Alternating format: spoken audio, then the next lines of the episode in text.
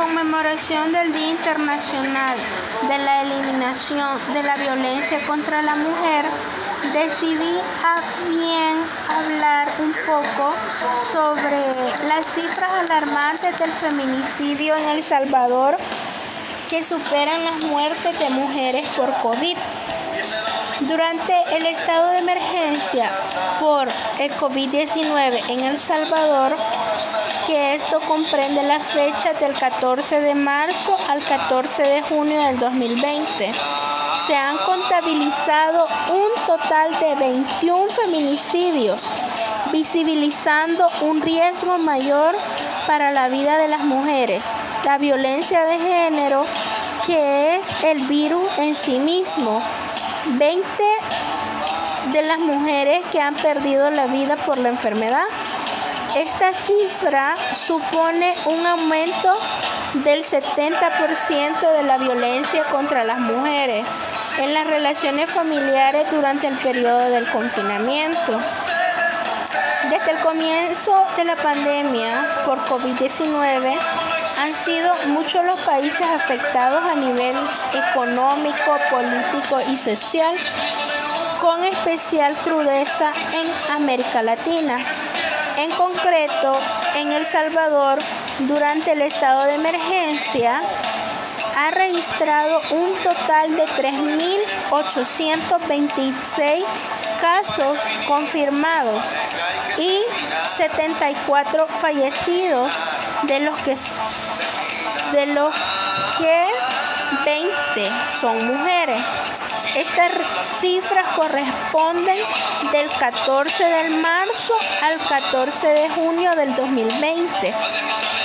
Las medidas de confinamiento implementadas para contener el avance de la pandemia, la atención a distancia junto a la convivencia familiar continuada con el agresor han supuesto mayores limitaciones para las mujeres que buscan ayudar frente a este tipo de violencia, habiendo dado lugar a la disminución de la denuncia por el medio a romper la cuarentena y de ser recluida en el centro de confinamiento.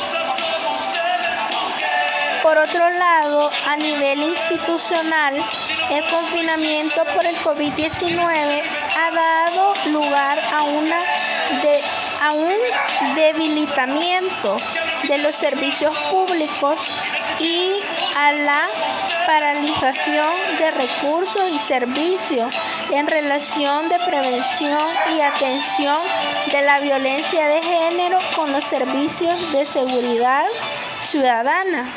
La falta de, de casas de acogidas o albergues especializados en este ámbito. Como consecuencia, se produce una menor protección de las mujeres y particularmente de los colectivos en situación de mayor vulnerabilidad vulnerabilidad, mujeres en prostitución, mujeres LGBTI, personas en desplazamiento forzoso, mujeres adultas mayores, adolescentes y niñas.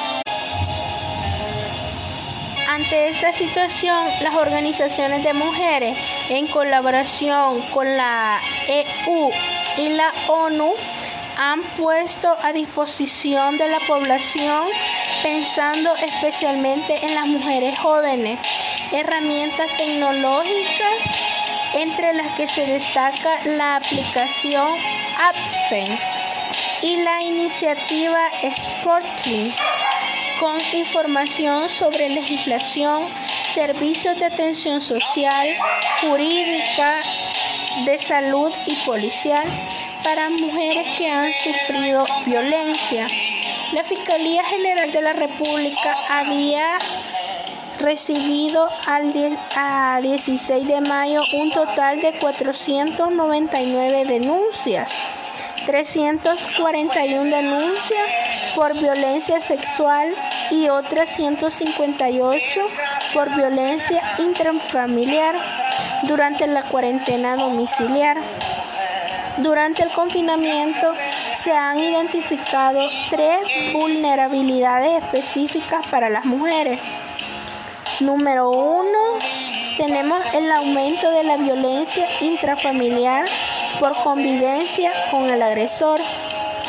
Dos, déficit de acceso a los servicios de salud, en concreto sexual y reproductiva.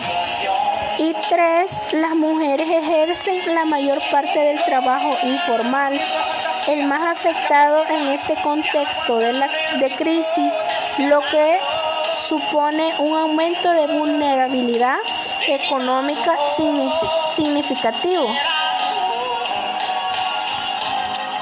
A través de un proyecto de intervención integral con adolescentes de la violencia sexual, eh, el embarazo y la mortalidad materna en los municipios del Congo, Coatepeque y Santa Ana, en El Salvador tendremos en cuenta nuevas dimensiones del fenómeno de la violencia de género en el contexto de COVID-19 y cómo afecta el autoestima, el disfrute de los derechos sexuales y reproductivos y a los propios proyectos de la vida de la población adolescente.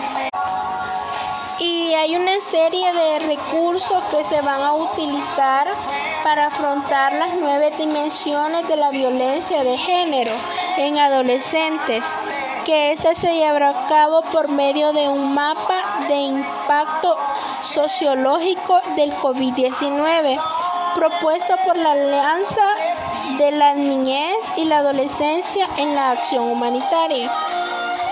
Entre estos recursos y dentro del mapa se puede apreciar cuatro fases, que en la primera fase tenemos la separación familiar, menos acceso a servicios de apoyo social, estrés de los cuidadores, mayores riesgos de violencia o maltrato en el hogar.